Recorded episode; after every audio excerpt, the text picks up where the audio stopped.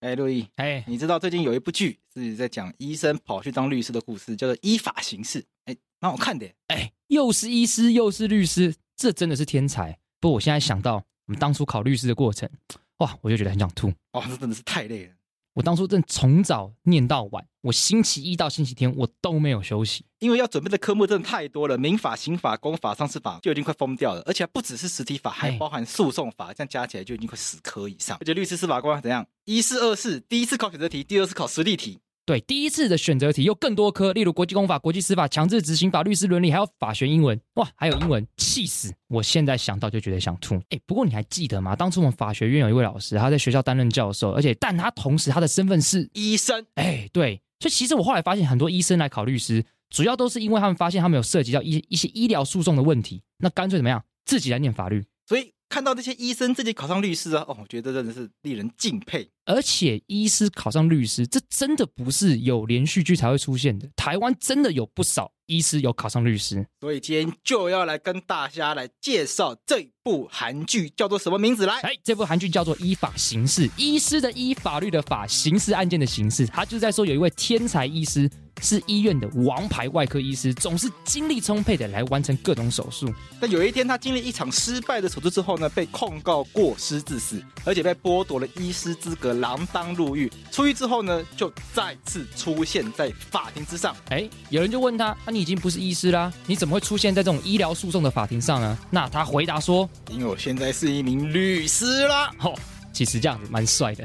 没错，就是一个医师转律师的剧情。但听说他那场失败的手术似乎不是他造成的，哎，好像是有人要陷害他，所以让他决心变成律师，而且是医疗诉讼的专业律师，来寻找这种医疗诉讼的真相。但是是发生什么样的事件，是谁要害他？而且我好奇，他不是被关，那他怎么可能可以考上律师？那简单来说，就是他在帮自己的那个女友的弟弟做一个换心手术。重点是他女友还是个检察官，然后后来换心手术十分的顺利，毕竟他是个天才医师嘛。但是他换完之后，晚上又要进行一个换心手术，他就觉得怪怪的，因为那颗心脏的来源好像怪怪的。但院长还是叫他换，隔天他的女友弟弟就死掉了。等等等等，院长是坏人吗？而且第二次的换心手术是跟他的女友弟弟有什么关系吗？哎，我跟你讲，我现在自己是看到第三集哎啊啊，，暴雷对，不方便透露太多。哦，OK 哎对 OK，那我自己觉得很刺激的地方在于说，一个天才医师被陷害到坐牢，然后又变成律师的过程。而重点是，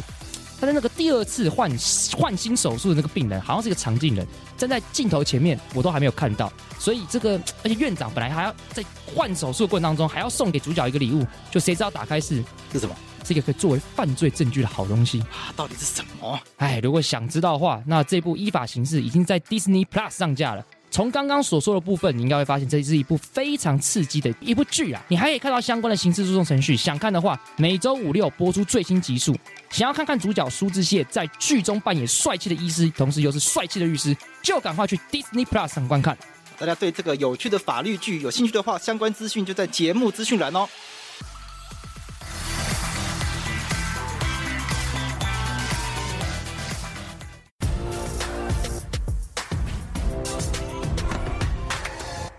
我是桂智，你现在收听的是法科电台。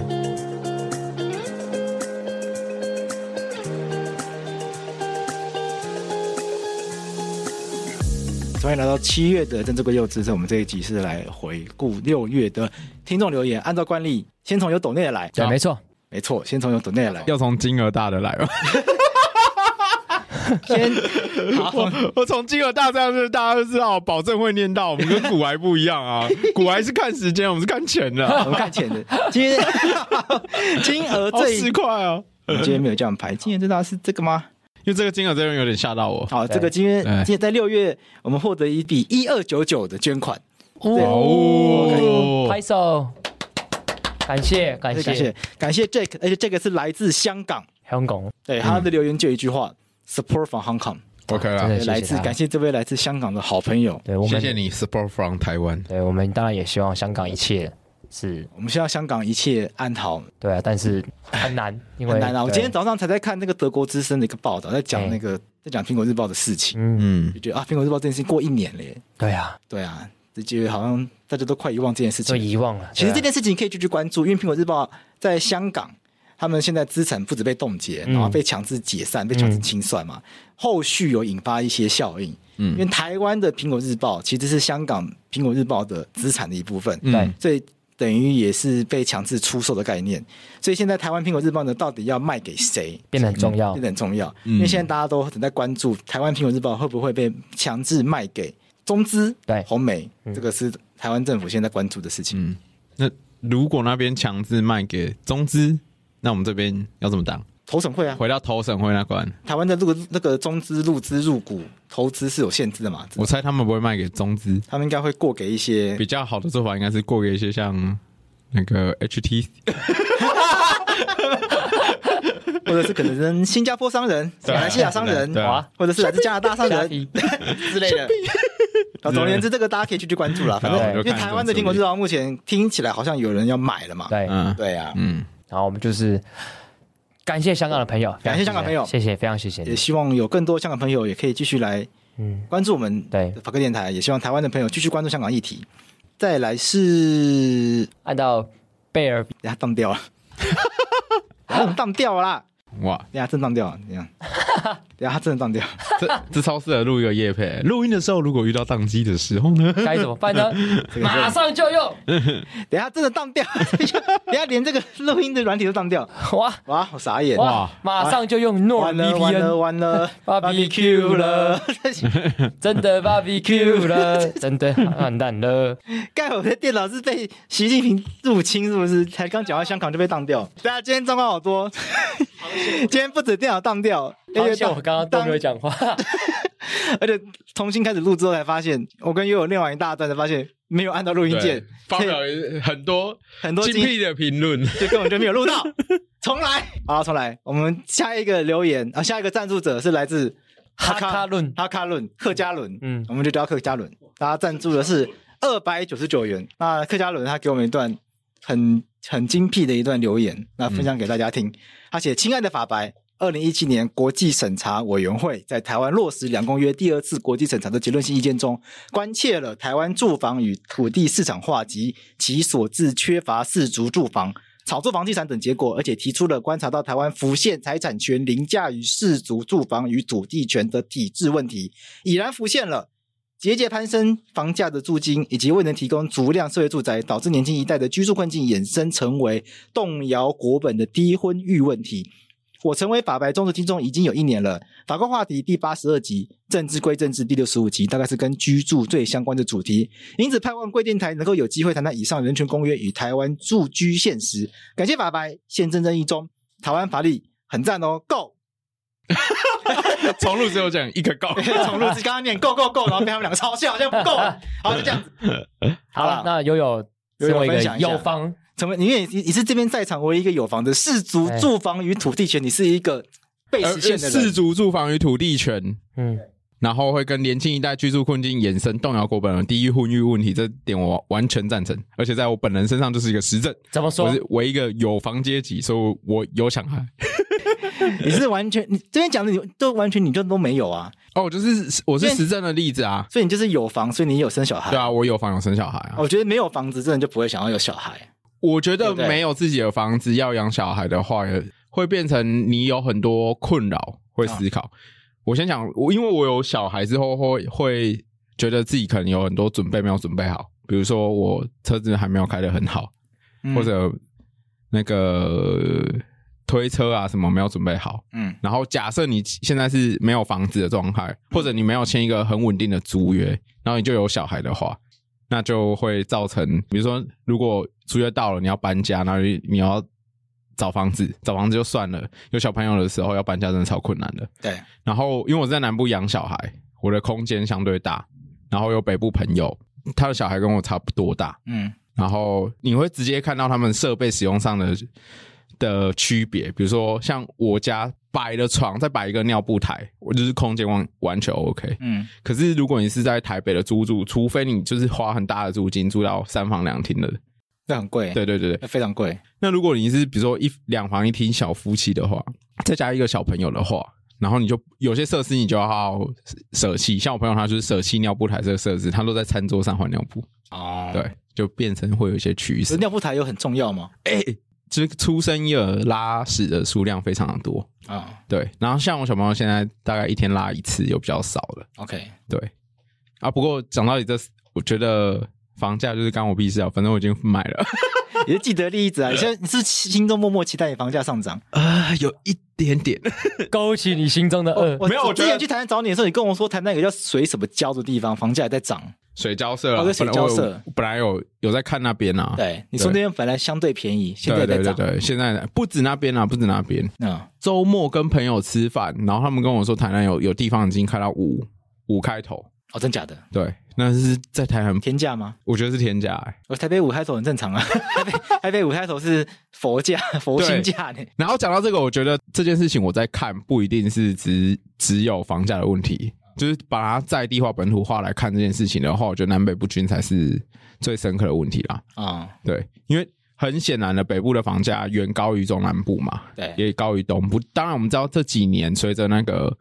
建筑成本的升高，对然后劳工成本的升高，对以前的厂商可以很黑心，他们有很多负担都不用负担，比如劳健保不用嗯，负要压担，榨劳工。对他们以前就靠着压榨劳工的血汗堆叠出他这些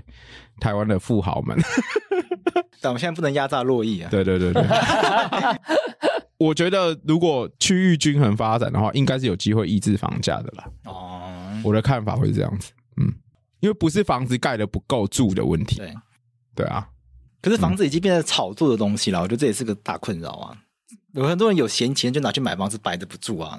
它变投资标的啊。可是某种程度，如果跟经济绑在一起讨论这件事情是，有一个问题，会不会是我们除了把钱摆去房子可以抗通膨以外，有没有其他他东西管道可以让这些资金有出口啊？可能也没有，对啊，对我觉得这边可能也是要思考。对，这可能也是个问题了。嗯好吧，感谢客家人他提出这样的洞见，那也也给了我们很大的一个 push。嗯，既然都赞助了，赞助就是干爹，干爹说的话就是对 的，啊，他就是廷义，廷义听到没有？嗯氏族住房土地权，研究一下，研究一下，研究一啊下。好，感谢客家伦。我们看下一则，下一个是好想睡觉，好想睡觉赞助了一百四十九元。他说：“请问如何在法治社会中保有人性？”给一个大灾问。哎法治很大部分就来自于人性啊。对，我们为什么会有跟骚法，就是因为那个有很多人受害嘛。哦我们为什么会有国民法官法？哦，就是因为很多人对，希有望人人质的需求啦。不过我觉得他这边刚刚你讨论的是法治这件事情啊，嗯我觉得人性这件事情蛮值得讨论的，因为大家说包容人性，比方说他对人性的想象是有一个样子，但是其实、哦什么意思？哦就他认为说突人然把话题带到一个很高的层次很。高的层次，他认为说人性可以有个样子，然后他觉得在随着法治社会当中，学可能随着一些事情会让这个人性慢慢的侵蚀，但是有时候不一定啊，那个搞不是一种进化啊、就你看的东西看得更多，看得更远，你会觉得其实很多事情跟你原先想的是不太一样的，对，所以那个也搞不搞不好也是一种人性啊，对它不一定是变不好，对，所以我觉得这个答案这当然就非常非常难回答，对啊，就像我们以前的坏人该死啊，可你了解更多，你会发现，哎，其实到底都那么该死。跟我原先想象会不太一样，因为我的资讯了解的更多，我的想法就会变更不一样对。那你会说，我对于这个坏人变得从以前他很该死，变得我觉得可能要再想一下，这个是失去人性吗？还是其实你是有更多人性？这很难讲。讲到这个坏人该死，我就想要岔题出去讲那个嘿国民法官的事情。哎、嗯对，因为洛伊开始来实习了，哎来洛伊现在是真的实习律师，对不是节目上的实习律师。对啊，哎我发现很多人不知 道、哎他以为是演戏你你的不是对不对没有律师吗？ 我考上很多年，我六年前就考上律师了，我只是没有在当而已啊。但是洛洛伊现在不是在节目上当实习律师，他在现实生活中也是实习律师。我真，的会要跟跟桂枝一起去开庭，对这他是真的。他对现在正坐在后面看。嗯对，我就坐在旁边，坐就坐在后面，然后桂枝就在前面开庭这样 子。然后上次开庭的时候呢，那个开完庭结束，当事人走下来说：“哦，你就是洛伊 哦。”因为那个当事人也是法克电台的粉丝，啊他说：“哦，你是洛伊哦，哦，原来你长这样，我以为你很矮。他说我原本以他以为你，他说他以为我很高，哦哦，对，他说我以为你很高。嗯，然后我直接呛他说：“哎、干第一次见面就这样讲话，我一七六哎，超好杨桂枝跟江惠都比我矮很多哎、我一六三，一六五。然后很多人听到我声音，以为我是一个很老的人， 你一六五是灌水的吧？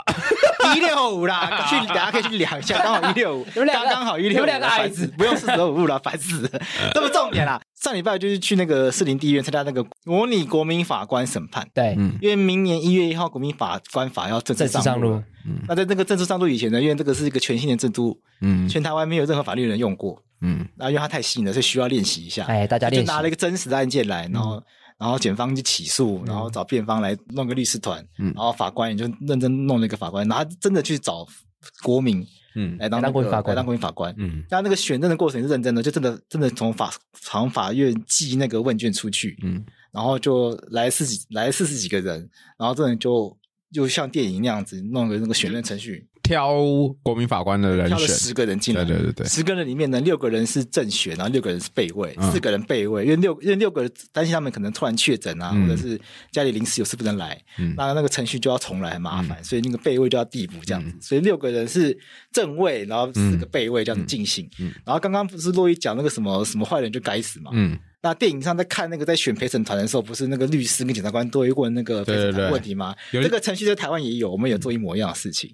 那我们我们辩方那个我们有个律师叫王展兴，嗯他就他就固定问所有人一个问题，说：“哎，请问那个各位候选人，还有我们嗯就称他候选国民法官，请问你们对这个‘杀人者死’这句话有什么看法嗯？”，然后每个人就侃侃而谈，然后发现其实大部分的人现在都不会觉得杀人者死，哦，但还是有少数的一些人就觉得说杀人就是应该要死。啊，那这种当然我们觉得，哦，那我们不要选 他，因对为啊按照合理啊国合理啊按照国民法官法的规定，就是检方跟辩方都可以不负理由去掉四个人。嗯，对，嗯那这个这个制度意义呢，是要做极端的排除，就把一些可能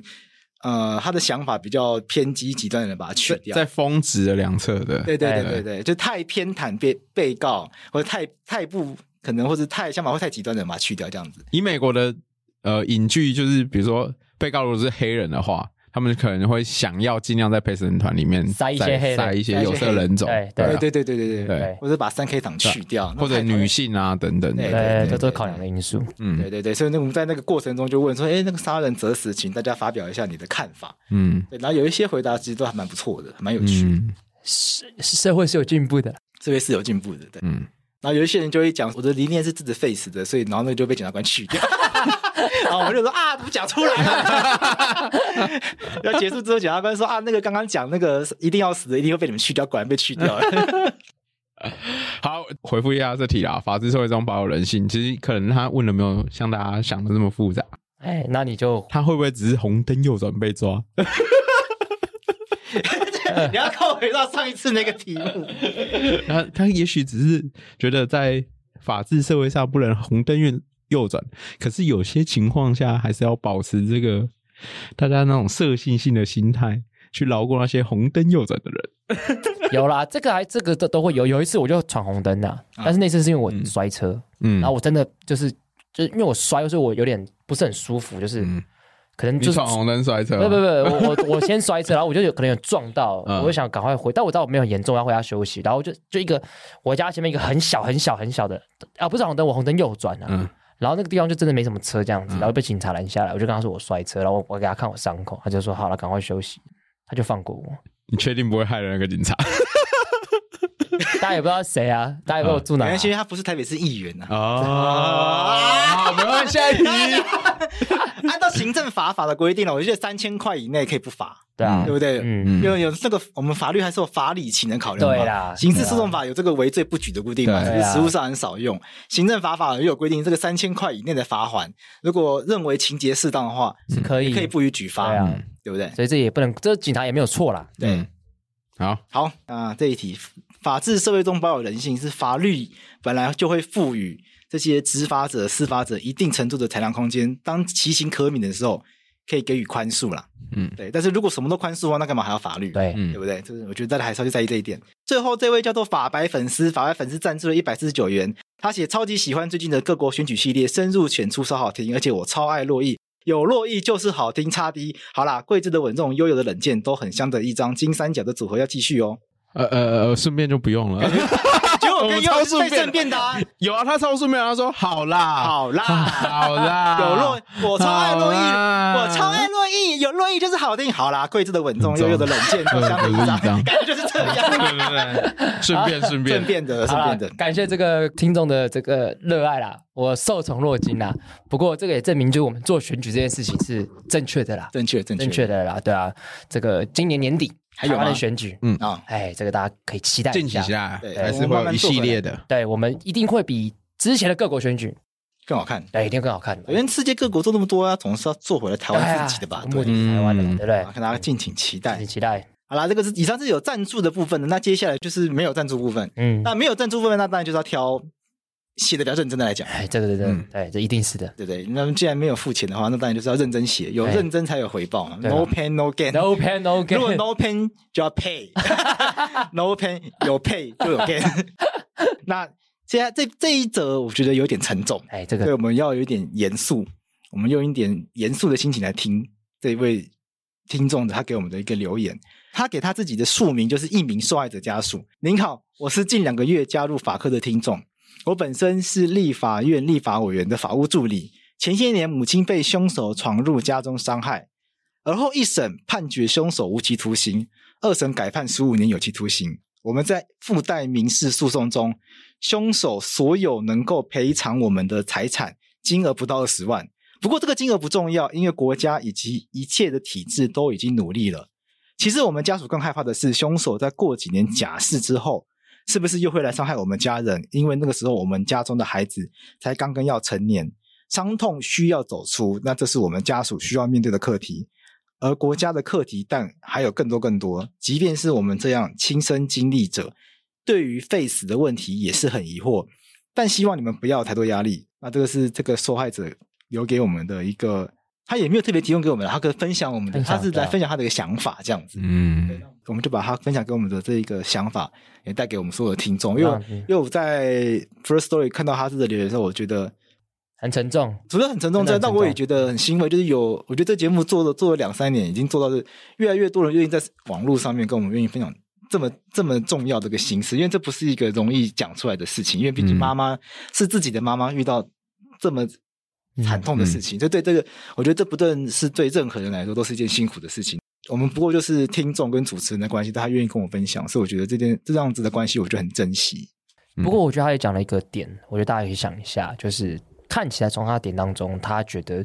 对于加害者怎么样，他其实似乎他只在乎一个重点，就是他会不会重新出来，嗯，就剩下的事情他可能没有到这么在乎，没有说这个一定要被怎么样，但是不要让他再度出来。还有安全性的考量啊，对我觉得那个安全性的考量真的会。我前阵子看了 Netflix 的《少年法庭》，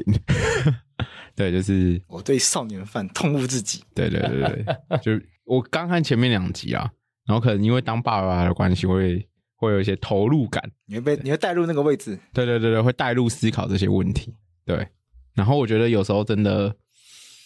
我觉得制度是一回事啊，然后怎么面对伤痛又真的是一回嗯事，然后怎样让人民有足够的安全感，其实也是一个困难的事情。对，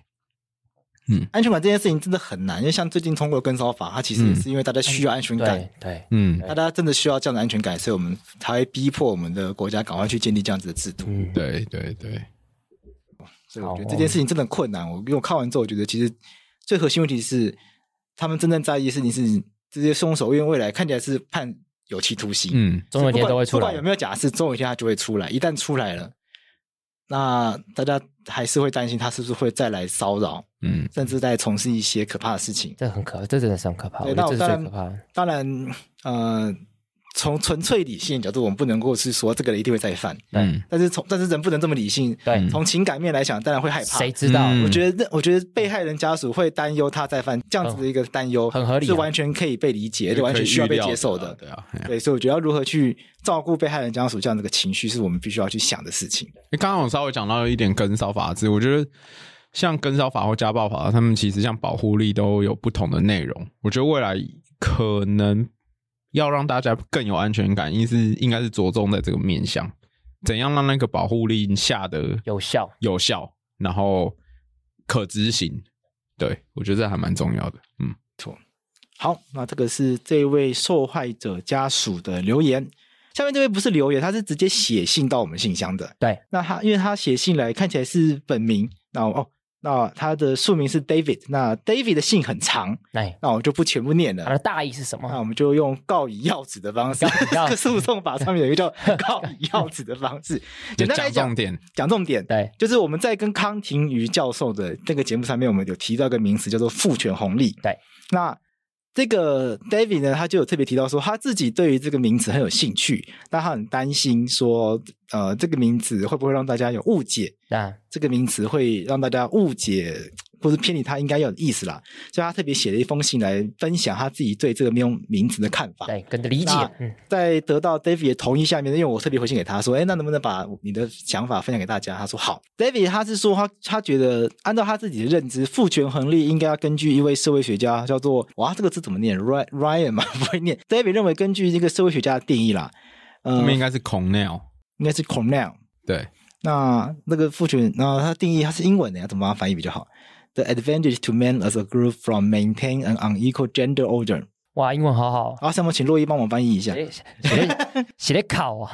我我简单翻译一下，就是说，男性因为身为男性这个族群，他可以透过维持不平等的性别秩序而能够得到的好处，不仅仅是金钱是吗？不仅仅是金钱，然后也可以是金钱以外的各种好处，然后包括像是权威，然后包括是得到他人的尊敬，然后也可以得到一些特殊的服务、特殊的安全感，然后特殊的居住上的好处，然后特殊的一些在政府制度上面的一些好处，然后特殊在情绪上的支持，或者是有一些控制他人生命的特权。他认为父权红利应该要特别去强调，是指男性可以从父权体制所建构的性别不平等社会中去得到的好处。所以 David 说，他女朋友在听完这一集也想要特别强调，就是“父权红利”这个词被发明出来，并不是要去指责男性，而是想要去指出父权体制所制造出来的问题，也要去点出父权体制它所制造的不公平，然后希望大家一起来聚焦在如何去解决父权体制所带来的不公平的现象。那只是我在在节目上面，因为我打父权红利这个疑问，回过头来拿去疑问说，是不是也有一些女性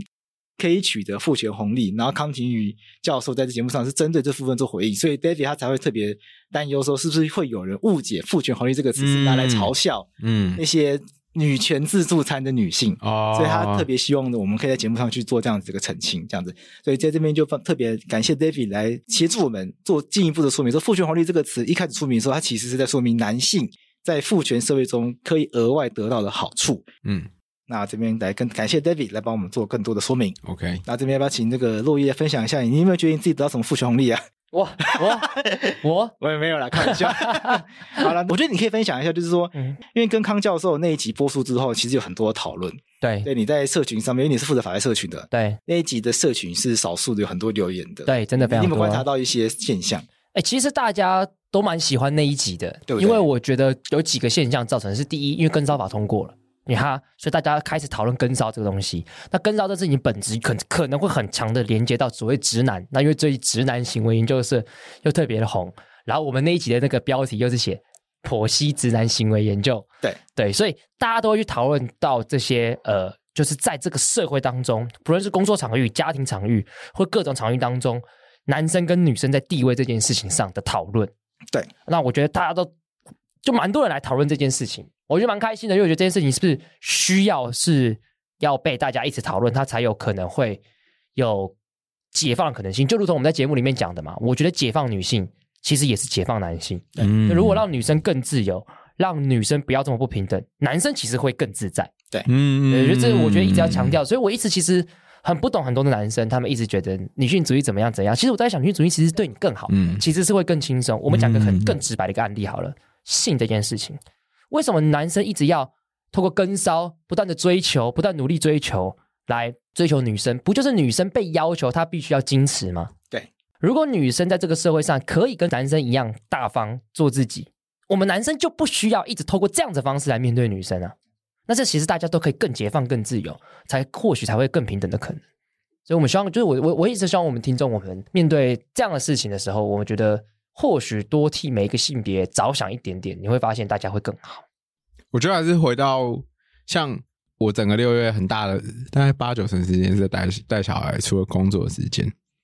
然后像我自己的经历是，很多人会预设小孩出生之后，太太女生会在家里顾小孩这件事情。啊，对，然后我觉得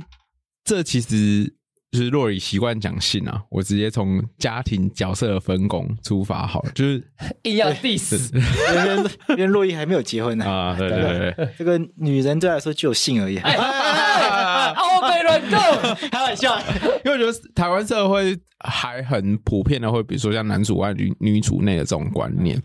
可是这样子的体制其实也也是父权体制的结构下产生这样子的想法跟结果。对，他并没有尊重一个比如说喜乐于喜欢待在家里带小孩的男生的的看法，还有社会给他的关注。那你有因为在家里带小孩有什么异样眼光吗？我没有，因为我没有没有跟任何人接触，没有眼光，刚好疫情严重， 没有是吗我我有耳闻一些就是可呃可能太太的同事或等等的啊，会说会讲一些，比如说哇，先生好好，我就不用工作，在家带小孩这样子，类似会讲这种。那这到底是好的还是不好的？我我会觉得、欸这个是他们是认真羡慕，还是一种酸言酸语？我自己听了觉得还 OK 啦，可是我觉得这同样的一句话，在有些人的耳耳里可能会听起来是酸言酸太舒语。对对对对，因为他等于贬低了我太太说，为什么你出来工作？就是有些人听了可能会会这样的感哦觉。，为什么我不可以出来工作？对啊为什么我出来工作就是不好？对啊等等的。那然后他等于赋予女性就只能在家带小孩，这个哦他就是有这样假设的前提才会讲出这样子的话。哦，有道理，对有道理嘿。我印象深刻，因为我小我国中补习的时候，嗯补习班老师就说他白天带小孩，晚上出来教书，因为补习班老师嘛，嗯老师本来就晚上教书嘛，因为白天学生在上课，嗯，他教国中的，所以不可能白天上课嗯，那他当然白天在社区里面带小孩。嗯，他说，所以他那些社区里面的婆婆妈妈看到他那个白天在那个一个大男 人，他是男生哦，他是对他男男生，生，他说一个男生大天天为什么都推那个娃娃车在社区走来走去，嗯嗯就对他指指点点的，嗯所以他一开始就不习惯。然后后来那些人发现他是补习班老师，嗯才那个态度就一百一百八十度的哦啊，是老师，然后哦才那个态度才哦转变。会，我觉得台湾会这样子。对，如果我抱小朋友出去，然后买菜干嘛，可能也有。也会有我就是是还没有遇到指指点点啊，可是我可以想象会发生这样子的情境。就这种对人家说哦，我们今天刚好没有开庭对啊，啊，原来是律师哦啊，对对对对，才会这 然样子，啊后就变这样子。子。嗯十年前有一部片阿布宽演的，嗯我印象中我我忘记片名，反正就是他好像失业，嗯然后变成他老婆去上班，嗯他就负责当家庭主妇。嗯然后那时候在台湾其实新闻都有报道这部片，就一起有掀起一个大家觉得哦好特别哦，嗯，但是我觉得现在很棒是这件事情没那么特别了，好像还好，对对对，我就因为我觉得本来就是回到每个家庭或每对夫妻合理的事物，还有你们经济分配，觉那得是相 OK 的对状态的，，那是对啊相对的，没有对一啊定。嗯对因为悠悠的太太太是公务员，嗯，也比较适合在这个时间点上班。对对啊，啊嗯，悠悠比较工作比较就是自由在我们还寻求到可以协助照顾小朋友的环境之前，因为公务员假比较请，所以也许之后悠悠比较忙的时候，就换他太太请假。对啊对，啊，因为假不需要急在现在请嘛。嗯对啊，所以我觉得这个本来就是每个家庭都有自己的状况。嗯那我觉得台湾人也越来越有这样子的尊重彼彼此家庭的状态，很棒啦嗯我觉得大家很棒不需要干你屁事啊，讲这些对啊字到底干你屁事嘛？对啊。好，那接下来是这个是九九回复你，那九九他单纯分享。他的一个经验，他的经验很有趣，因为我们在这次的选举系列里面呢，有一集是澳洲，在澳洲这集里面呢，我们有邀请来宾嘛，那九九他也分享说他，他有亲自去澳洲选举当地当投票所人员，他说从早上六点半到晚上十一点，他所在的投票所是当地第二大投票所，有将近四千票。那他说来宾应该没有进入投票所跟验票，有些地方讲的不太准确，但还是谢谢你们的分享。好对啊，但是、嗯但不太知道九九讲的是哪个部在分。八部分对对，那我们还是帮他分享。好，谢谢九对九，感谢谢谢。再来是妮塔，妮塔说今天看到一则新闻，是台北高等行政法院判准身份证不准列父母、配偶、一别等等资讯。对于这个议题，法白怎么看呢？这个议题其实我觉得其实相当的简单，就是身份证的目的是要可识别出你这个人的基本的身份跟资料。所以如果这个身份在这个这张身份证卡上面是不必要的，就是它坦白讲是可有可无，不需要帮呃，好比说我们举例来讲，异别这件事情跟你个人是什么样的身份一点关系都没有。那法院的判决，反正就是有一个呃律师，他就去打这个诉讼，当事人是律师，然后他就认为说，像这个异别啊，跟配偶、跟父母，他觉得这跟个人身份是是没有连结的，所以不需要摆在上面。然后法院最后的判决是说，对，就是其他的资讯都要，异别、配偶、父母不需要。 OK，对，我觉得其实蛮有趣的，因为我们就回头去思考说什么什什么的，因为在我们大法官解释下有一个东西叫隐私权，隐私权下有一个叫个人资料自主，也就是说我的什么资料。我要公开是我自己的权利，除非法律有特别的要求。我们的这个户籍法其实就有要求大家要有身份证，那身份证上的资料很方便，它也对对社会公益造成很多的便利。但什么东西是必要，什么东西是不必要的，我觉得这是一个值得讨论的议议题。那明显法法院是肯认当事人的这个说法，认为说这个配偶、父母跟异别是不必要的。嗯，有想法吗？没有特别的想法。啊，这个我其实我还在看呢、对啊，哎不过可以分享一下，就是这个判决是一个律师去打的，对很有趣的一个案件。他，而且他是我们的学长，对嗯，东华律系的学长，对就这个判决我们还在关注当中。对，但我觉得很有趣，就是这个这是因为因为那个户内政部马上生气嘛，对，对我觉得这个很好，就大家都来生气来讨论，但我觉得没什么好生气的、啊。内政部之前不是在推什么数位身份证？对那这个数位身份证，它的当时所推出的这个样式，上面除了名字，我记得上面除了名字跟身份证字号以外，好像没有任何其他资讯。因为剩下是要用电子的它方，用电子的啊、对，我记得就是什么什么配偶啊、父母，我记得大部分资讯都拿掉，嗯，要把所有的资讯写在那个数位晶片里面。当然，数位晶片写了更多其他资讯，对所以引发更多争议。对，但还因至为还少有鉴宝对对对，鉴宝资料它库连，接到很多其他东对对西，对但至少那个卡面上面资讯变得很少。对这就可以证明一件事情是，这张卡身份证这张卡本身好像不需要放太多资讯在上面。对，对，因为你需到底这张卡拿出来要干嘛要？干嘛？这要才证重明点，要对啊证明拿这张卡的人是谁？对啊那是不是只要放名字？其实其实放名字跟身份证字号应该就名够字了。、身份证证或是照片，照片，我照片觉得最多放到生日吧对。我突然想到，那未成年人怎么办？未成年人载明父母会不会是会不会变成是必要的？可是未成年人会有身份证吗？我忘记有我国啊国中就有。对啊，那这可以调办就整有啊。啦，那我觉得这可以调整，就是或许是未成年之前要有父母，或者未成几岁之前，对不要说未成年，对比如说国国小、国中之后可能不需要，对，高中可能不需要， 就我觉得这可讨论的啊，对啊，那为什么要放一别啊？一别我超不懂， 我也不懂。我超不懂嘞，是啊，互相嘲笑嘛，哎，你免疫这样子啊，哦，我不知道，我觉得超没有意义的。那放配偶的目的是什么？我看网上蛮多人讨论说什么外遇什么之类，我觉得这是对啊外遇 bull- 我觉得这是看身份证 bullshit，你这跟是 bullshit， 你跟他交往之前，哎，看一下身份证再交往。这最好是会这样子啊。听的 match，大家先 send 身份证出去。我这样讲，大家上过床对象有谁是看过身份证的？没有啊，对啊，通常会相信，先相信对方讲的话。对啊，好啦，这个是妮塔妮塔的留言，这是 Tom Chen。Tom Chen 的留言也是针对这个澳洲选举。Tom Chen 的问题是说，他想问法白的人说，他心里很希望台湾也采用澳洲的制度。那我就想要问两位，你们觉得台湾适不适合使用澳洲的选举制度？先讲一下那个那我们澳还是要洲的复习一选下澳洲的制度是什么。对，那澳洲的制度呢是所谓的偏好投投票票制制，那台湾投票呢是投你想选的是谁，一个一个人只能投一票，对所以这蔡英文跟谁啊？好，韩国国瑜语，，那你能选一？对你能没有？我想投蔡英文就投蔡英文，我想投韩国瑜投韩国瑜，对我想投宋楚瑜就投宋楚瑜。对，嗯那如果在澳洲的话，我可能就填一二三。对那我是英粉的话，我就蔡英文一，嗯然后接着挣扎喽，嗯，二跟三要放宋楚瑜二还是放韩国瑜二？哎，差别会在哪里？哎，就是因为一算完之后就算二，对所以一定是你最不喜欢的要摆最后面，为什么？因为这样因为对第一轮投票，如果蔡英文没有在第一轮拿过半的话，过半就就要要算算第第二二个轮，就要算第二轮。对，那第二轮是算就算第二，就是第二就算排序第二名的， OK，对，所以也就是说，我们可以很直观的来理解，就是有一些候选人可能他不是大家最喜欢的，可是他是大家最不讨厌的，他可能拿到第二名就拿到超级多张票，他就有可能赢第一名，会有这样子的可能性。所以通常大家是会把，好比说，就是你可能你喜欢的政党摆第一名，不喜欢的政党摆最后，然后没那么讨厌的就摆中间。嗯就会有这样的状况。那他这样的目的设计，当然就我们可以知道一件事，就是他希望每一个国，就是每一个选举选出来的人，不要是太极端的人，嗯，是一个大家最不讨厌的人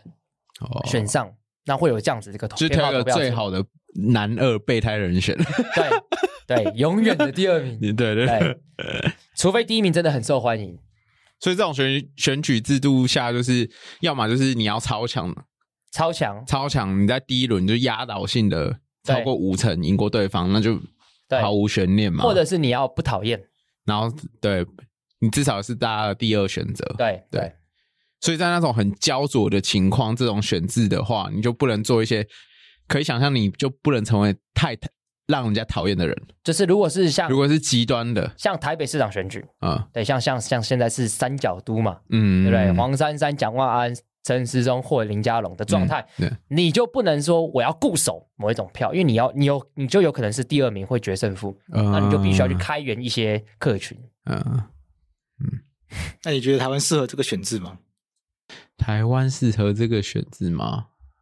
我自己才比较保守的立场，怎样？包头想什么不适合？我觉得未必适合，怎么说？因为我觉得台他等于就是选出来的人一定要是中间路线的人，不能是立场鲜明的人啊。对，对啊，反正要说这个这个制度本身设想是这样，但那有未可能但未必对啊实现的结果都是这个样制度设计出来就是选出两面讨好的人 啊。对。所对啊以，所以江浩又有一次，我帮我帮大家翻译一下，江浩又有一次就是说，民众党就会大获全 胜。对啊，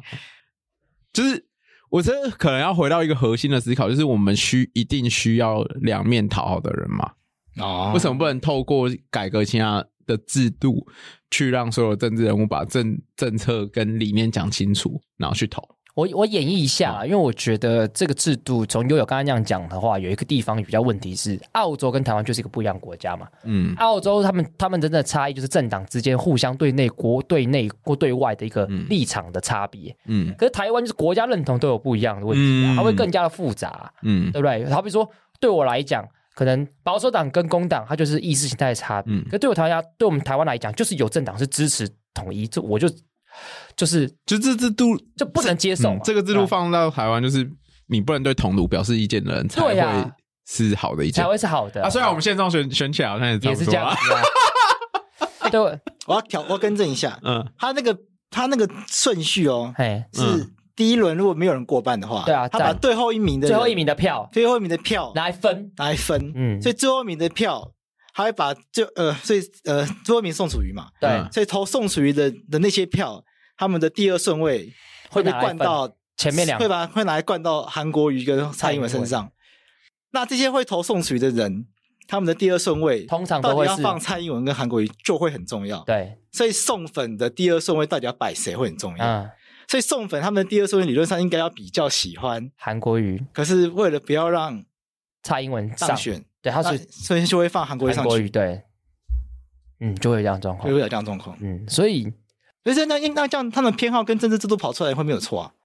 怎么意思？你说什么？这样这样子他们的偏好跟他们实际投票的行为应该会是一样的啊。嗯，可是我们上次在节目上有有讲出一个一个状况是他们的偏好跟跑出来的行为可能会不一样。有可能啊，还是会有可能这样的状况。因为你没办法，这是我觉得都这讨论这个问题都有点后设，就是我们没办法预料当时是怎样的候选人，哦而且而且这嗯还个有重点，对他当时选况，还有那个自愿训的自对，愿训的安排，再加上我们会因为选举制度不同，会打造不同的选战策略啊，嗯对啊，所以这都会影响。嗯，哦，刚刚讲的，就是我刚刚乍听觉得比较容易造成一个靠中向中间靠拢的选战策略啊了，嗯，对，对，因为好比说这样子，那你要想办法支持送粉的第二名是支持你啊。那对那啊那那你就是会有一会有一点妥协。嗯但其实理论上，你看韩国瑜跟宋楚瑜在国家认同上跟蔡英文是有很大的落差，虽然嗯张浩有可能不这样认为啦。所以这边蔡英文跟韩国瑜在选举的时候，我们也要想办法去拉拢宋粉。但这样对啊对不对但这样有点怪，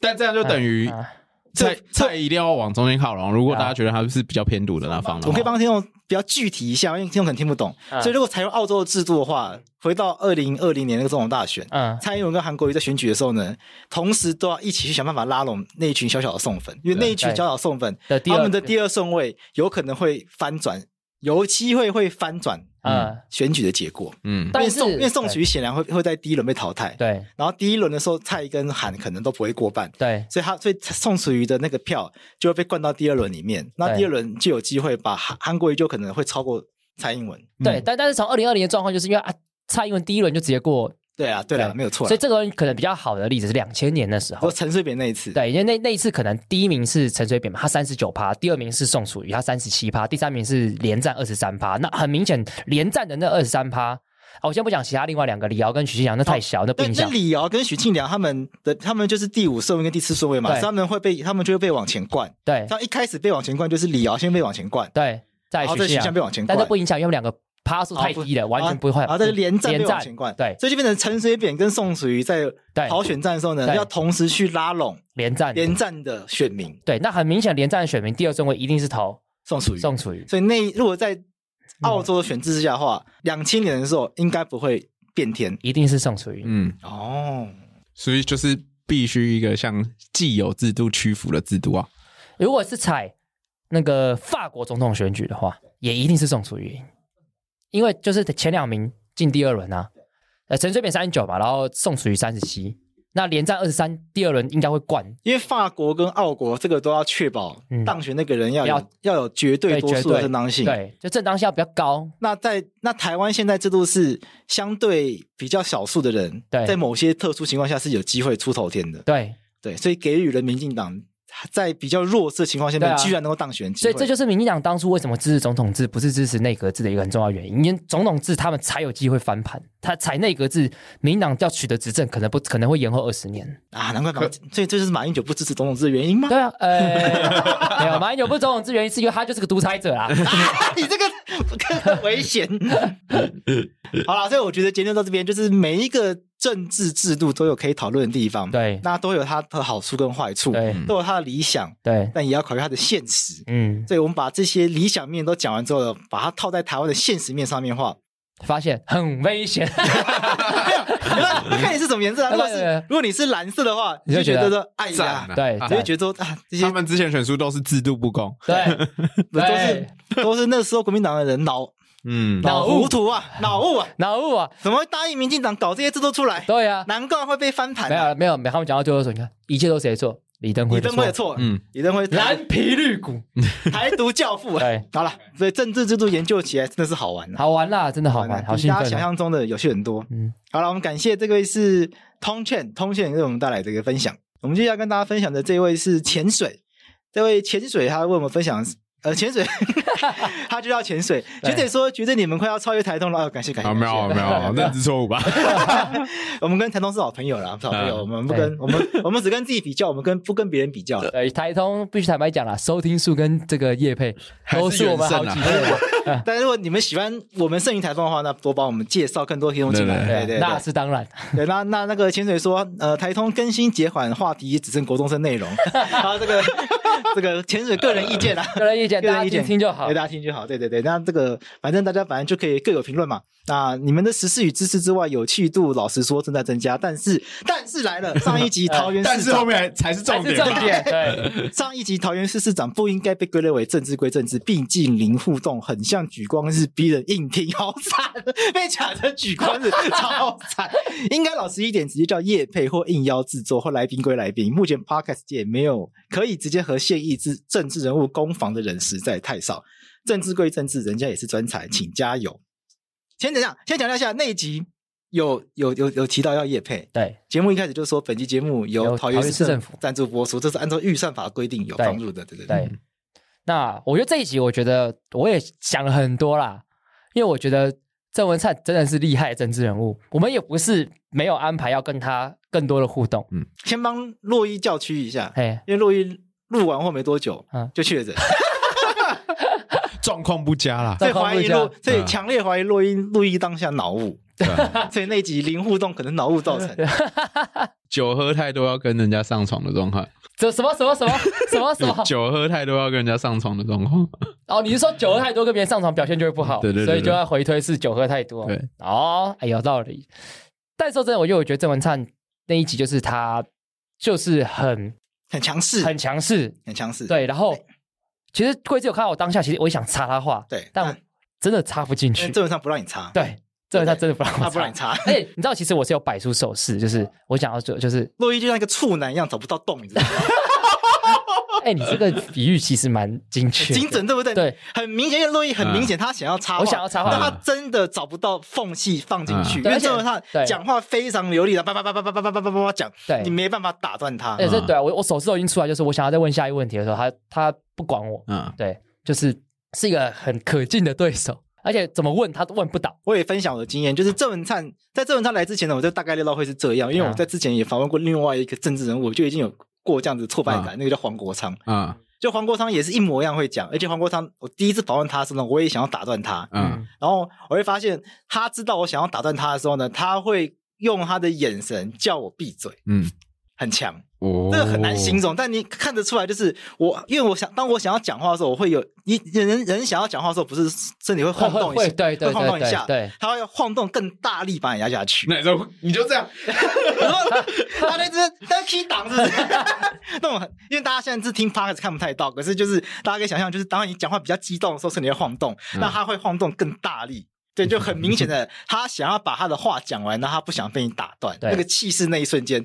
我输了。我觉得气势要压过去，政治人物应该很难，很难啊，对毕啊，竟他们是选举出身的，对随啊便都是几十万的代表性的人物，对然啊对啊后这个又真的跑过基层，然后跟各类然后不同社会阶层的人打滚的经验，也毕竟都比很强比对我啊们多蛮多对的。对，嗯，因为因为我觉得真的有经验的人，他就真的是他今天来，他就是我就是要自己表现，啊，他没有就是他不一定想配合你，啊，对，这也是我们在学习的地方在啊。学习的，还我是我觉得们我们有一些小道具来控场，当当当当当这样子吗？当哦，好大声，好大声， 对对不对？好我大声们。强制下他有 没有？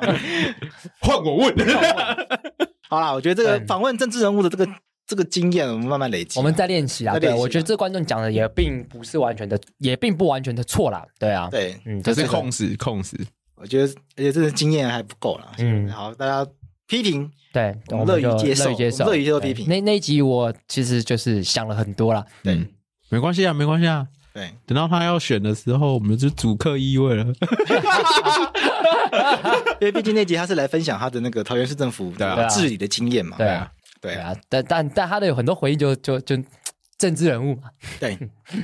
但是还是很多人喜欢那一集啊啦，对，其实也是蛮多人喜欢的，嗯还是有对蛮，多喜欢那一集的。嗯，其实认真听会有蛮多对于地方制度更深一层的了解啦，实物面的了解啦。哎，你自己听完那集，你有什么想法？因为毕竟你悠悠你没有在那集里面录音嘛，你是单纯听那集的人。我就很多问题 想问了。哎，那你想问什么问题？空中发问的我话，好像我跟刘宇讲，我现在突然想不起来，我想一下你。好像你跟我讲说，你好像都是跟我讲一些跟航空城有关的东西。对对对，我你自跟己我说那集其实可以只聊航空城，对，对不对我觉得那那集如果从我听众的角度来听的话，我会觉得想要讲太多事情了，太多东西了，对，哦那可能切一两个讲。然后啊，你们太有你们没有先问我，你们没有桃园居住的经验？啊，我们完全忘记这件事情了。对因为他对他在桃园工作了对五年，对四五年，他做桃很久。桃园是有很多值得深深刻检讨的地方啊。那那现在给你讲，快对点。啊，像你妈，毕竟那季，毕毕竟那季是桃园市政府暂时播出， 不太适合讲太直接。我觉得桃园是我自己是住桃园区，然后你可以感受到它长足的进步，因为你可以发现有很多公共设施的投入，比如说我要搬走前有那个图书馆，在他们的艺文特区已经盖起来了。啊，对，这些当然是很很好。可是，一样的市区，你去看中立的市区，然后桃园市区，然后你可以轻易的发现有一些违章建筑的情况。就是我看过那种，它就是一个水沟旁边，可是旁边都是盖起来的餐厅，对啊，像这样子的情况。重北桃轻南桃吗？对对对对对我大概懂，因为悠悠有那个悠有那个家里附近我去过啊，对啊真的是蛮蛮高楼大厦的，对对对对，我也去过啊。对啊，对对对，我觉得还有一个状况是，最近那个阿弟那个新闻，那就是大家哦都那知什道么有没以有行工业区那个吗？啊对对对对对对，那类型的房子在桃园，我猜应该不少。就些，因为它是一个成长的都市嘛，嗯那成长的都市势必会遇到一个问题，是原本是农业地、工业地的地方，可能会偷偷变成住宅对的这个转换的过程，还有一些本来那个地方可能会有一些工厂，只是工厂要直接合法化的问题。我觉得在桃园一定遇到超多的，就是如果我我要问的话，就会想问这这方面的事情。？那我知道知道怎么解决了啦。仿刚发给悠悠写，解决。 好，输了也不用那么累。以后就这样，以后这样解决。现在这个是一个叫气，气给了一个很实用的建议。这这个在要先给个前情提要，因为哎气就有一句话，哎但这个句话没头没尾的，对要要有一个脉络。对，因为我们在之前的节目上面，嗯这个洛伊呢，为了展现他的性别意识 呢，他都会强调他从来不骂干你娘，他对偶我也尔会露馅偶偶还尔是会露馅啊骂啦，对啦。那后来洛伊就说他都骂干你老师，对，就后来有老师不开心说，为什么要骂干你老师？老师不是威权象征，老对啊师是一个值得尊敬的行业，为什么要把老师当成课题来骂？对对对，所以这个七就给了一个很中肯、很实用的建议，他说，以后都骂干你洛伊，以他后后面他要写来乱。来乱插 D， 那我蛮们可爱的。好了，以后我们就在这节目上，我们都干力落意。好，我们感谢气子这个建议，这个是他有这个力力的这个呢，他给我们一个很好的灵感。他说，因为我们在伯恩的这一集里面有提到性专区，那他说在性专区里面，他有想到说红牌大型重击，其实按照立法院的规定，因为立法院在相关修法里面有提到红牌重击可以上国道，但是要由交通部来公告。结果交通部呢从来不公告它，所以导致法律有规定，结果没有没有高速公路可以让大型重机上国道。这就很像台湾这个性专区，性专区是这个社会秩序维护法有授权地方政府来公告，结果没有任何地方政府愿意来公告，对所以法就变成法律允许，结果实际上不行。行政那不作为，所以他就问：“请问法白跟伯恩怎么看这个议题？”那今天伯恩不在，那请问两位怎么看这个议题 哎、我不确定，我还没有听博那集，然后我不不知道你们新专区聊什么。我觉得新专区的问题不只是县市政府没有公告的问题啦，我觉得新专区专区这个概念已经相对落后了。我觉得台湾有一个特色，就是我们可以拖到时用时间去让国家跳级的进步，哦，对吧、好因为像专区这个概念，本来在预当年有这个概念的时候，它预设的是在县市里面划一个地方当做性专区，对，然后永远都像台北永远划不成嘛。你划对啊林森的话，附近的房价怎么办？对，林森跟中山这么近，中山区的房价怎么办？嗯不过在林森这一区的房价，我看本来就偏低啊。对， 就不对太不太能对，其实是本来就偏低对的，像我现在就有点想要买房子，开始在学习看房子。嗯，嗯然，后我们办公室也在林森这一带，其实对啊我都只看这一区的，因为它比较低，就我只负责担得起这一区，有机会负担得起的其实就有嗯这其一区。实房租也是对啊，嗯房租其实也是、对。那大家会觉得这一区的好像比较乱，乱，那其实我们在这边工作那么久了，我觉得好像还好。其实蛮好玩。所以大家 你都讨玩什么？ 但是我是很多酒吧，大家的讨论就是连带就是像台北很著名的就是这一区嘛，对大家想那些华灯初上的场景。对啊，可对能林森、万对，华，可是啊对对对对，会等于会有个贴标签的效果啦。对啊，就我们在这里工作，然后在这里生活，我们知道这里不乱，可是不常来这边不知的道对人，啊可能直接贴一个刻板印象，觉得这里是脏是乱的。对，像我我妈跟我弟听到我在看这区的房子，他们都会皱眉头说：“那那以后不住的话，你要卖给谁？”对他，们就觉得这不好卖吧，或者或者是说举例来讲，以前大家听到万华就觉得很乱，哎，嗯可是万华很大哎，嗯对，万华其实很很大大，，有分北万华、南万华，然后万华什么青年青年公那园不那就是居住地啊，其实就是居住那在边跟大家眼中想象中的万华是完全不一样的地跟方。跟那个去年三级级的什么查理王那边那个万华完全不不一样，那是比较北呃比较对偏北就一是点万点华的，车站出来那一对带华西但是也街不康讲定路那一带的对万华，对，因为在北是西门町啊，对所以其实嗯万华是长长的，嗯就是对对对不是大家想象中那样子。南万华、嗯南机场那一带不一样。对，对，对，所以我觉得，与其为什么一定要专区，会衍生什么问题？而且从专区当做思考的话，其实就是没有尊重性工作者啊，嗯，对啊， OK 你用专区的思考，就是觉得这些是次级行业，所以次级行业要集中管理，集中管理。嗯嗯如果今天是工业区有危险性，大家大家这个可以理解嘛？而且对工业区规模经济集合在一起，像什么科技园区什么的，对那其实是有道理的嘛。对啊嗯，对，新专区，你当然可以想一些经济因素来填充，可是本质上不是这样子嘛？对，对啊，不同区域的人可能都有台北是几个区没看，我就不信大安区的人没有性需求。嗯，对啊，对啊，理论上性产业应该就是要散落散各落哦我地，觉在得各是地，散落啊应该然后下楼就要有，对啊，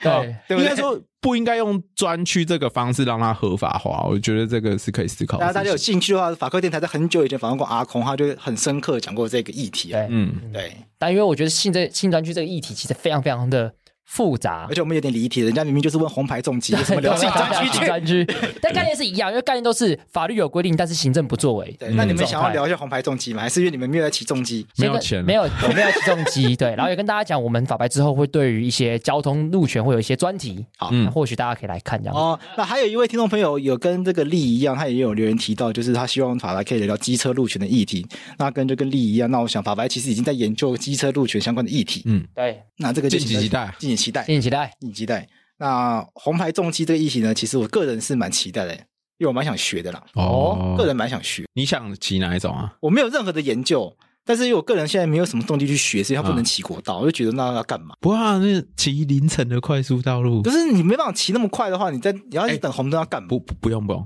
快速道路不用等红灯。没有，你说你，譬如西滨，它其实很多红灯呢。嗯，我有一次嗯从台中回台北，想说没事无聊，看看看西滨，一路都是红灯的，气 死！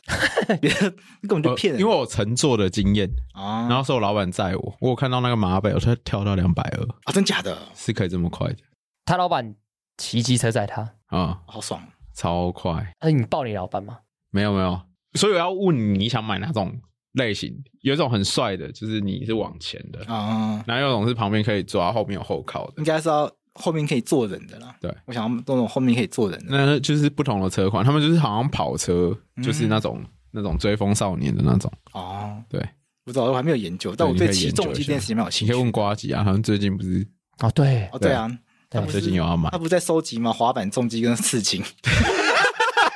他叫什么耳男？耳男元素不是收集完毕吗？他其实不用收集，就是爱丽丝。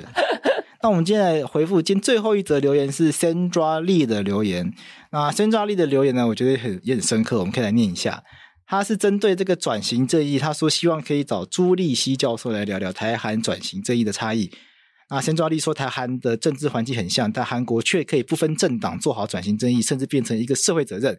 每逢三一独立纪念日或五一八光州民主运动四四三纪念日，综艺节目会直播相关内容或无数电影或连续剧，各式各样的方式，就是要全国人民记住这件事。甚至一九七八里面的角色直接以实际证明演出。但台湾到底缺少了哪一个重要关键？而身为一般人的我，除了看书、找资料、跟朋友分享外，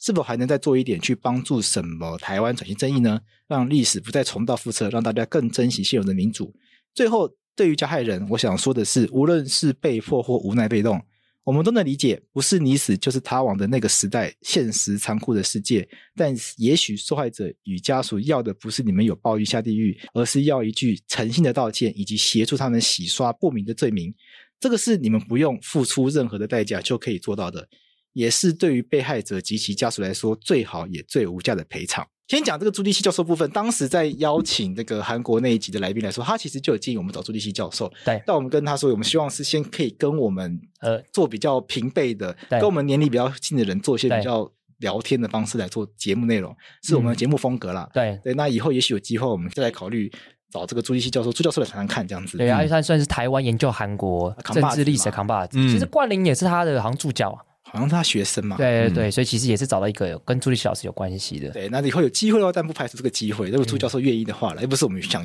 想要，人家愿意来。，但他脸书贴文蛮好笑的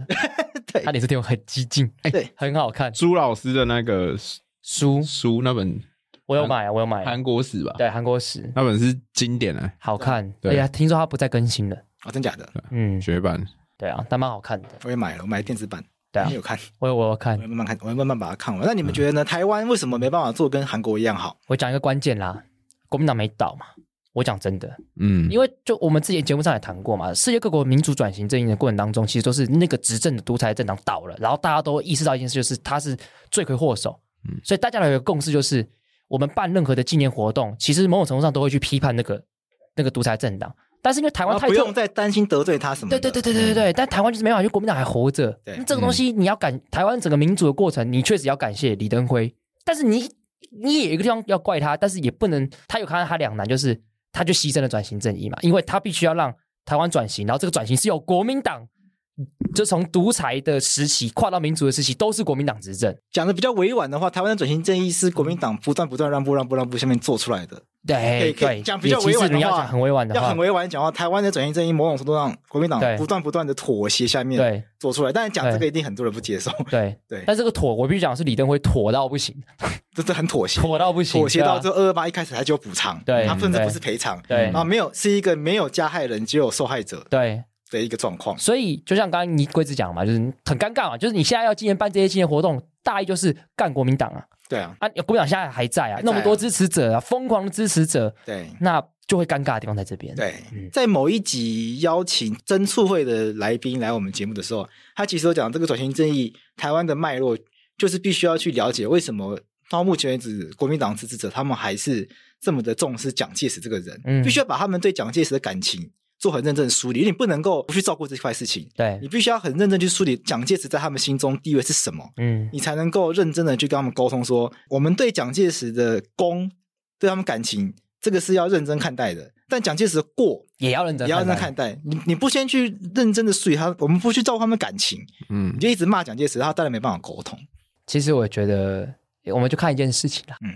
韩国朴正熙和江启基，大家感恩至今。对，但是他的女儿雷成这样子，对，我们就看蒋家后代怎么雷了。说不定那个蒋家的后代，如果有一天雷到一个顶顶点的时候，就是台湾的转型正义的起点。你说台北市政府，没有，我我觉得这件事情我在看会是这样子、欸，就是有一部分有可能是执政者要检讨的，因为哪个国家没有反对者，就是在做转型正义这件事情。来大声讲出来，谁要检讨？就是执政者是谁谁啊啊？谁谁啊？我觉得蔡政府应该要检讨这件事情，哎，对啊，因为那副总统副总统要检连讨啊连带负责啊，听说 一一样啊一样啊。我觉得是整个民进党政府都要思考这件事情啦，嗯，因为每次选举这个东西是当对于他们有利的提款机啊。对啊，对啊，可是实际在执行这件事情的路程上，其实有点零碎吧，有点又有点七零八落。每个国家像韩国，它一定也有反对者啊，对啊而且保守力量一定也很大啊，不然对当年朴正熙其实朴朴槿惠的朴支持槿惠者，怎么对啊，凭什选上？么选上？对啊，对，啊，对啊。那朴槿惠支持到现在还是会出来帮他讲话、啊，嗯不然对啊为什么他会获得特色？所以我觉得这完全是两件事情啊，就是有没有用力的去执行，嗯，然后跟会不会在这个社会里面对这个人还有存在的感情，这是两回事啊。嗯，然后朴槿惠的状况结束之后，其实韩国他们也有深刻的讨论这件事情嘛。嗯，从光他选上的的那刻，就已经很多人在检讨是不是转型正义做做得的不不好不彻底。对，对，你看朴槿惠她之于她爸朴正熙，然后现在台湾有一个要出来选市长的，哎至于他的爸、他的爷爷，菲律宾也是啊，菲律宾对啊马可斯的儿子小马可对啊斯小也马克选思上了、上选，对对啊啊，所以我觉得这些人呢还能存在在现在去执政跟被选举，本质上就是印证失败的状况。所以韩国虽然有很多值得取经的，可是我觉得只有比我们好一点点啊。 对啊，我觉得我们没有这么差。有有时候大家都会去讲说，其实他的后代不应该背负他的原背背负他的原罪，这件事我同意。那你就切割干净，嗯你就不要就是你一方面说我不能我不要背负他原罪，但另一方面你在收割他的利益。嗯你你讲话，你未来选举你就勇敢做一件事情，以后所有蒋家好的醋往我好醋往你身上灌的时候，你都跟大家说关我屁事，你就切割干净，我就觉得你就没有背负那个原罪。他是不是有尝试在做这件事情？他已经先抛出了说，如果他当选的话，嗯，这个中正纪念堂要改名，然我觉得很好啊，后被骂半死，现在不敢提了。我觉得对啊，这就是这就对啊， 就不提了对啊，还有如那果个桃园的那个还要继续留着吗？对啊 就，吃乎那个吗？对啊，对啊，对啊或者如果有以后大家讨论到蒋家的功过的时候，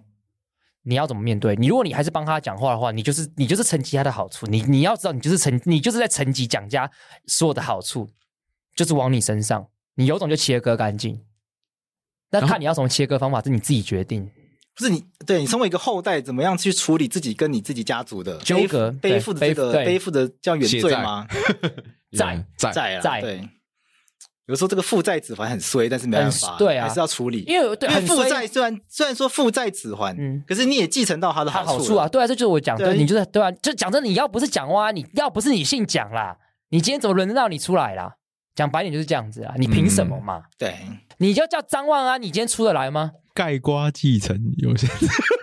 然后另外就是 这个这个听众 Sandra，他也提到一个我觉得很很有感的嘛，就是他他说韩国的这个媒体嘛，他们是很勇于去触碰这些政治议题、转型正义议题嘛，这个在台湾好像看不太到，没办法，因台为湾韩很好像很避讳谈这些因为东西，我们韩国很多自由派的那个艺人嘛，你看刘在熙嘛，嗯，对不对？你看台湾都是什么吴宗宪、徐乃麟，都是党国遗毒啊，啊都亲中亲到这种程度，我们怎么可能期待他们？这件事情我讲真的啦，只能我们做啦。我们这一代取得在艺文界更大实力的时候，我们来做这些事情，真的只能寄望我们。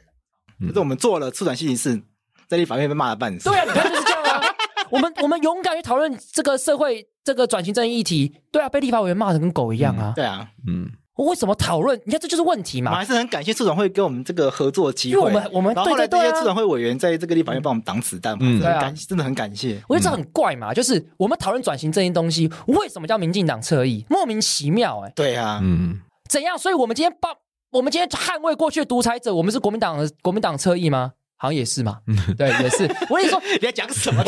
你要重新讲。 我的意思是，我的意思是说，讨论转型这件事。正正义这件事情本来就不分党派，大家都应该讨论，怎么会讨论转型正义变成你是民进党侧翼？莫名其妙。你要扣回你原本的开头，因为国民党还在，对啊对，这就是问题，还这可就以是作为问一个题啊！政党去阻阻止转型正义的讨这论。就是问题，就是我们讨论转型正义这件事情对国民党不利嘛？啊，为什么？因为国民党还在嘛。如果今天国民党不在的时候，他这个保守势力可能是变另外一个政党，至少你可以切一下嘛，对那就不会有人说你不要讨论转型正义。哎或者你要采那样的立场，你要说明，对而不是单方面的指责。对嗯因为讲的好像谈转型正义对民进党一定很有利一样。对啊，嗯我们今天不就骂他了吗？江浩就不爽啊，而且江浩又骂这件事情骂很多年了、啊嗯，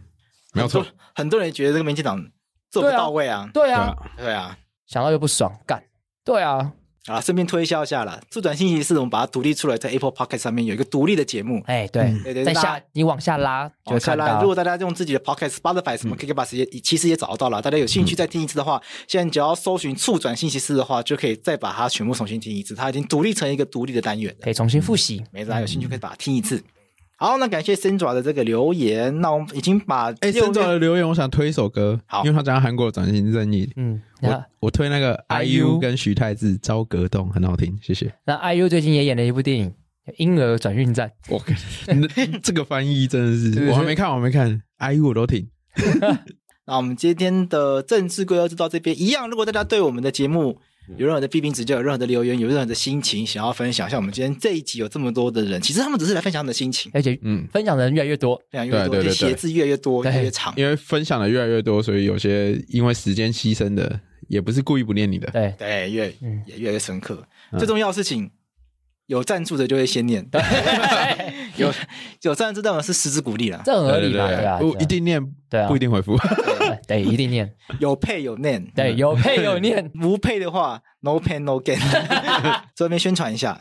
就是因为刚刚在节目中有提到，就是我跟洛伊有去这个士林地方法院参加这个 国民法官，模拟法庭，那我们想要做一集，就是这个找这个有参加过模拟国民法官法庭的人来上我们节目，因为等到明年正式上路之后呢，就不啊能了你就不能来了，啊对因为国民法官是有这个保密保密义务务的。但是我本来也以为这个模拟法庭的国民法官应该也要有保密义务，所以不能来。嗯就我后来才发现，他整个评议过程是公开的，嗯啊，因为他们在评议的时候呢，现场是直接直播，然后一直就所有评议过程是一直播出来的，所以我所以辩方跟检方就坐在那边听，嗯然后他们就在坐在那边讨论。嗯然后后面开票的时候，我们有一个争点，就是到底那个杀人是直接故意还是间接故意？检方主张是直接故意，嗯辩方主张是间接直接故故意意。嗯对，然后然后就开票，然后那就一号国民法官，你觉得是直接故意、间接故意？然后一号就说直接故意，嗯而且方就耶，然后二方就进，二方就二二号就检方真的有耶，就有有，然后二方好就哎俏皮哦。去哪里有去，然后二二号，然后他就讲理由，讲理由，然后二号就间接故意，然后我们就耶， 然后现场就啊呀，然后有一个我印象超深刻的，嗯有一个阿伯，他就说哦，我觉得应该是间接故意，嗯然后那个法官就会说，哎，你为什么觉得是间接故意？嗯然后说哦，因为那个爸爸应该是很疼爱女儿的，嗯爸爸那个虽然没有跟女儿住，嗯可是他这个每一次女儿生日的时候，他自己说他还会送特地送女儿蛋糕来嗯看女儿，显然是非常疼爱女儿，所以确实应该犯罪计划里面没有要杀女儿，是不小嗯心失手杀死。哦，哎，我我打岔一下，因为观众可能不知道这个案件。那个案件就是那个被告他杀了自己的老婆，然后杀完之后好像被女儿看到，所以把女儿闷死了嘛。对对，嗯对对对，嗯所以大意就是呢，被告跟太太本来就在打离婚官司嗯，我们主张被小三怂恿，所以被告被告跑去杀太太，嗯然后在杀太太过程中呢，女儿起来上厕所，嗯所以一我们就主张一时情急之下，然后把女儿也闷死这样。嗯那这个法官就觉得说，这个就算是一时情急，你也是知道闷这个事情会把人家弄死，应该嗯是直接故意。那那个，可是我们就主张说，哦，没有，因为他是一时慌乱之下，嗯想要把他压制住，然后容忍这个死亡的结果发生这样。嗯那当然，直接故意、间接故意，我们现在就不不不不讨论不讨论的啦。嗯对，那我们就听到这个过程，觉得很有趣，然后想说有没有办法，如果有听众朋友，你有曾经在全台湾各地的这一波模拟法庭里面当过国民法官的话，因为这我们后来才知道，原来这一波模拟法庭的这个讨论呢，它都是公开的，而且它最后的资料